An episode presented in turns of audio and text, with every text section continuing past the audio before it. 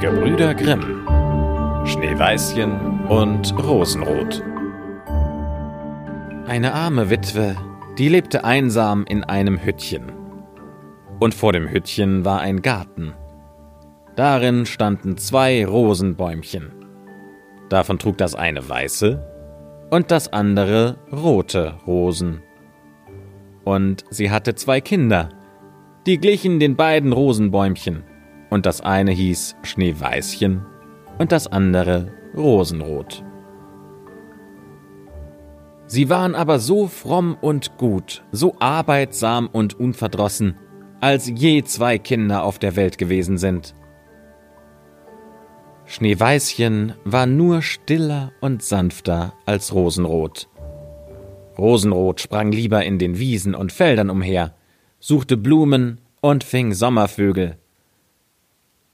Schneeweißchen aber saß daheim bei der Mutter, half ihr im Hauswesen oder las ihr vor, wenn nichts zu tun war. Die beiden Kinder hatten einander so lieb dass sie sich immer an den Händen fassten, so oft sie ausging. Und wenn Schneeweißchen sagte, wir wollen uns nicht verlassen, so antwortete Rosenrot, solange wir leben nicht. Und die Mutter setzte hinzu, was das eine hat, das soll's mit dem andern teilen. Oft liefen sie im Walde allein umher und sammelten rote Beeren, aber kein Tier tat ihnen etwas zuleid, sondern sie kamen vertraulich herbei. Das Häschen fraß ein Kohlblatt aus ihren Händen, das Reh graste an ihrer Seite, der Hirsch sprang ganz lustig vorbei, und die Vögel blieben auf den Ästen sitzen und sangen, was sie nur wussten. Kein Unfall traf sie, wenn sie sich im Walde verspätet hatten und die Nacht sie überfiel, so legten sie sich nebeneinander auf das Moos und schliefen, bis der Morgen kam. Und die Mutter wusste das und hatte ihretwegen keine Sorge. Einmal, als sie im Walde übernachtet hatten und das Morgenrot sie aufweckte, da sahen sie ein schönes Kind in einem weißen, glänzenden Kleidchen neben ihrem Lager sitzen. Es stand auf und blickte sie ganz freundlich an, sprach aber nichts und ging in den Wald hinein.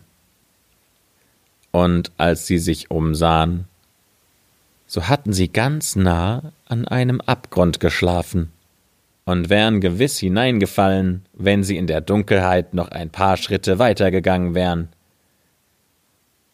Die Mutter aber sagte ihnen, das müsste der Engel gewesen sein, der gute Kinder bewache. Schneeweißchen und Rosenrot hielten das Hüttchen der Mutter so reinlich, dass es eine Freude war, hineinzuschauen. Im Sommer besorgte Rosenrot das Haus und stellte der Mutter jeden Morgen, ehe sie aufwachte, einen Blumenstrauß vors Bett. Darin war von jedem Bäumchen eine Rose. Im Winter zündete Schneeweißchen das Feuer an, und hing den Kessel an den Feuerhaken. Und der Kessel war von Messing, glänzte aber wie Gold, so rein war er gescheuert. Abends, wenn die Flocken fielen, sagte die Mutter Geh, Schneeweißchen, und schieb den Riegel vor.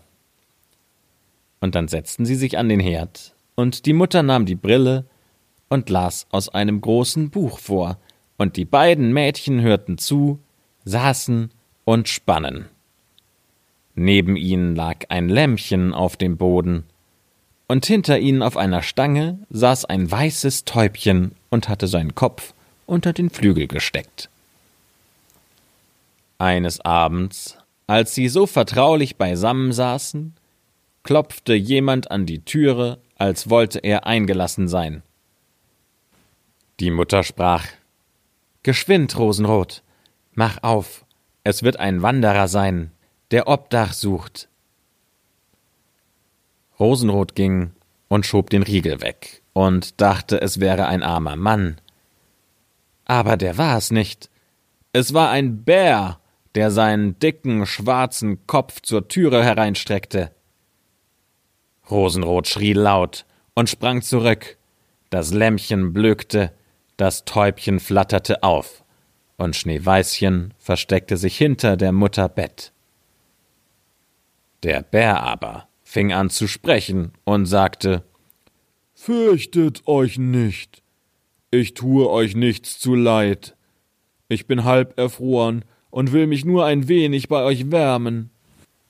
Du armer Bär, sprach die Mutter, leg dich ans Feuer und gib nur acht, dass dir dein Pelz nicht verbrennt.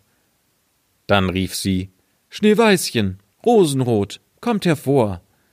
Der Bär tut euch nichts. Er meint's ehrlich. Da kamen beide heran, und nach und nach näherten sich auch das Lämpchen und Täubchen und hatten keine Furcht vor ihm. Der Bär sprach Ihr Kinder, klopft mir den Schnee ein wenig aus dem Pelzwerk. Und sie holten den Besen und kehrten dem Bär das Fell rein. Er aber streckte sich ans Feuer und brummte ganz vergnügt und behaglich. Nicht lange, so wurden sie ganz vertraut und trieben Mutwillen mit dem unbeholfenen Gast, Sie zausten ihm das Fell mit den Händen, setzten ihre Füßchen auf seinen Rücken und drehten ihn hin und her. Oder sie nahmen eine Haselrute und schlugen auf ihn los. Und wenn er brummte, so lachten sie. Der Bär ließ sich's aber gerne gefallen, nur wenn sie gar zu arg machten, rief er. Lasst mich am Leben, ihr Kinder. Schneeweißchen, Rosenrot, sonst schlägst du dir den Freier tot. Als Schlafenszeit war und die andern zu Bett gingen, sagte die Mutter zum Bär Du kannst in Gottes Namen da am Herde liegen bleiben. So bist du vor der Kälte und dem bösen Wetter geschützt. Sobald der Tag graute, ließen ihn die beiden Kinder hinaus, und er trabte über den Schnee in den Wald hinein. Von nun an kam der Bär jeden Abend zu der bestimmten Stunde, legte sich an den Herd und erlaubte den Kindern Kurzweil mit ihm zu treiben, so viel sie wollten, und sie waren so gewöhnt an ihn, dass die Türe nicht mehr verriegelt wurde, bis der schwarze Gesell angelangt war. Als das Frühjahr herangekommen und draußen alles grün war, sagte der Bär eines Morgens zu Schneeweißchen, nun muss ich fort und darf den ganzen Sommer nicht wiederkommen. Wo gehst du denn hin, lieber Bär? fragte Schneeweißchen. Ich muss in den Wald und meine Schätze vor den bösen Zwergen hüten. Im Winter, wenn die Erde hart gefroren ist, müssen sie wohl unten bleiben und können sich nicht durcharbeiten. Aber jetzt, wenn die Sonne die Erde aufgetaut und erwärmt hat, da brechen sie durch, steigen herauf und suchen und stehlen. Was einmal in ihren Händen ist und in ihren Höhlen liegt, das kommt so leicht nicht wieder an das Tageslicht. Schneeweißchen war ganz traurig über den Abschied, und als es ihm die Tür aufriegelte und der Bär sich hinausdrängte, blieb er an dem Türhaken hängen, und ein Stückchen seiner Haut riss auf. Und da war es Schneeweißchen, als hätte es Gold durchschimmern sehen. Aber es war sich seiner Sache nicht gewiss. Der Bär lief eilig fort, und war bald hinter den Bäumen verschwunden.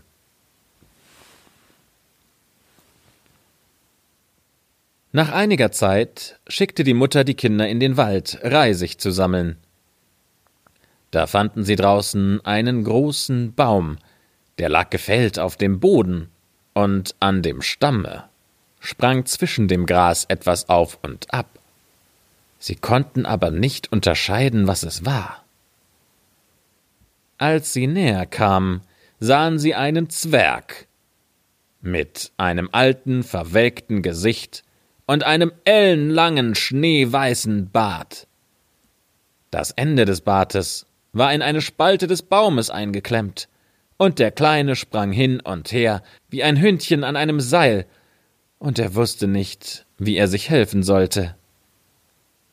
Er glotzte die Mädchen mit seinen roten, feurigen Augen an und schrie Was steht ihr da? Könnt ihr nicht herbeigehen und mir Beistand leisten? Was hast du angefangen, kleines Männchen? fragte Rosenrot. Dumme, nervige Gans, antwortete der Zwerg. Den Baum hab ich spalten wollen, um kleines Holz in der Küche zu haben. Bei den dicken Klötzen verbrennt gleich das bisschen Speise, das unser einer braucht, der nicht so viel herunterschlingt wie ihr grobes, gieriges Volk. Ich hatte den Keil schon glücklich hineingetrieben, und es wäre alles nach Wunsch gegangen. Aber das verwünschte Holz war zu glatt und sprang unversehens heraus. Hm. Und der Baum fuhr so geschwind zusammen, dass ich meinen schönen weißen Bart nicht mehr herausziehen konnte. Nun steckt er drin und ich kann nicht fort.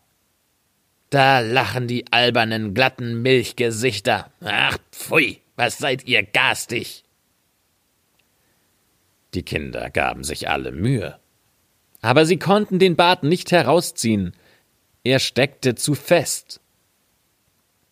Ich will laufen und Leute herbeiholen, sagte Rosenrot. Wahnsinnige Schafsköpfe, scharte der Zwerg. Wer wird gleich Leute herbeirufen? Ihr seid mir schon zwei zu viel. Ach, fällt euch nichts Besseres ein. Sei nur nicht ungeduldig, sagte Schneeweißchen. Ich will schon Rat schaffen. holte sein Scherchen aus der Tasche und schnitt das Ende des Bartes ab. Sobald der Zwerg sich frei fühlte, griff er nach einem Sack, der zwischen den Wurzeln des Baumes steckte und mit Gold gefüllt war, hob ihn heraus und brummte vor sich hin. Ungehobeltes Volk! Schneidet mir ein Stück von meinem stolzen Barte ab.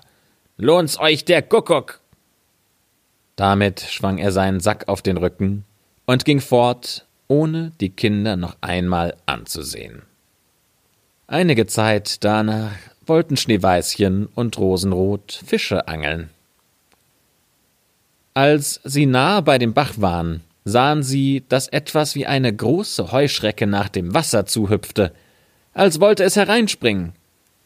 Sie liefen heran und erkannten den Zwerg. Wo willst du hin? Sagte Rosenrot. Du willst doch nicht ins Wasser. Na, so ein Narr bin ich natürlich nicht. Seht ihr nicht, dass der verwünschte Fisch mich hereinziehen will? Der Kleine hatte dagesessen und geangelt, und unglücklicherweise hatte der Wind seinen Bart mit der Angelschnur verflochten. Als gleich darauf ein großer Fisch anbiss, fehlten dem schwachen Geschöpf die Kräfte, ihn herauszuziehen. Der Fisch behielt die Oberhand und riss den Zwerg mit sich hin. Zwar hielt der sich an allen Halmen und Binsen fest, aber das half nicht. Er musste den Bewegungen des Fisches folgen, und er war in beständiger Gefahr, ins Wasser gezogen zu werden. Die Mädchen kamen zu rechter Zeit, hielten ihn fest und versuchten, den Bart von der Schnur loszumachen. Aber es war vergebens. Bart und Schnur waren fest ineinander verwirrt. Es blieb nichts anderes übrig, als das Scherchen hervorzuholen und den Bart abzuschneiden, wobei ein kleiner Teil desselben verloren ging. Als der Zwerg das sah, schrie er sie an. Ist das Manier, ihr Lorche, einem das Gesicht zu schänden?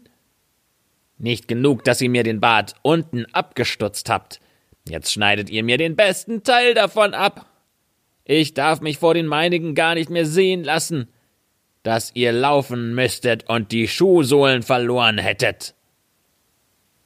Dann holte er einen Sack Perlen, der im Schilfe lag, und ohne ein Wort weiter zu sagen, schleppte er ihn fort und verschwand hinter einem Stein. Es trug sich zu, dass bald darauf die Mutter die beiden Mädchen nach der Stadt schickte, Zwirn, Nadeln, Schnüre und Bänder einzukaufen. Der Weg führte sie über eine Heide, auf der hier und da mächtige Felsenstücke verstreut lagen. Da sahen sie einen großen Vogel in der Luft schweben, der langsam über ihnen kreiste, sich immer tiefer herabsenkte und endlich nicht weit bei einem Felsen niederstieß. Gleich darauf hörten sie einen durchdringenden, jämmerlichen Schrei. Sie liefen herbei und sahen mit Schrecken, dass der Adler ihren Bekannten, den Zwerg, gepackt hatte und ihn vortragen wollte. Die mitleidigen Kinder hielten das Männchen gleich fest und zerrten so lange mit dem Adler herum, bis er seine Beute fahren ließ. Als der Zwerg sich von dem ersten Schrecken erholt hatte, schrie er mit einer kreischenden Stimme Könntet ihr nicht säuberlicher mit mir umgehen? Gerissen habt ihr an meinem dünnen Röckchen, dass es überall zerfetzt und durchlöchert ist. Unbeholfenes und läppisches Gesindel, das ihr seid. Dann nahm er einen Sack mit Edelsteinen und schlüpfte wieder unter den Felsen in seine Höhle. Die Mädchen waren an seinen Undank schon gewöhnt, setzten ihren Weg fort und verrichteten ihr Geschäft in der Stadt. Als sie beim Heimweg wieder auf die Heide kamen, überraschten sie den Zwerg, der auf einem reinlichen Plätzchen seinen Sack mit Edelsteinen ausgeschüttet und nicht daran gedacht hatte, dass so spät noch jemand daherkommen würde. Die Abendsonne schien über die glänzenden Steine, Sie schimmerten und leuchteten so prächtig in allen Farben, dass die Kinder stehen blieben und sie betrachteten.